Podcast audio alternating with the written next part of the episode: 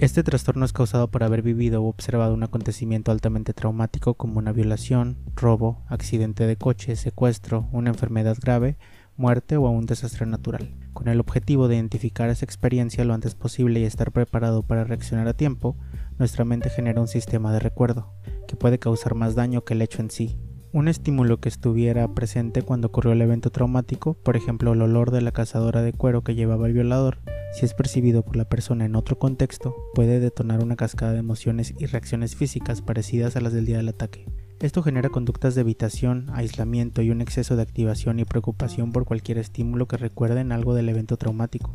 Por ello, es recomendable que todas las personas que han vivido un suceso impactante acudan al psicólogo. Aunque el momento ya ha pasado, las secuelas en los pensamientos pueden quedar latentes, pero si son tratadas a tiempo, se pueden neutralizar para que no tengan ese efecto boomerang.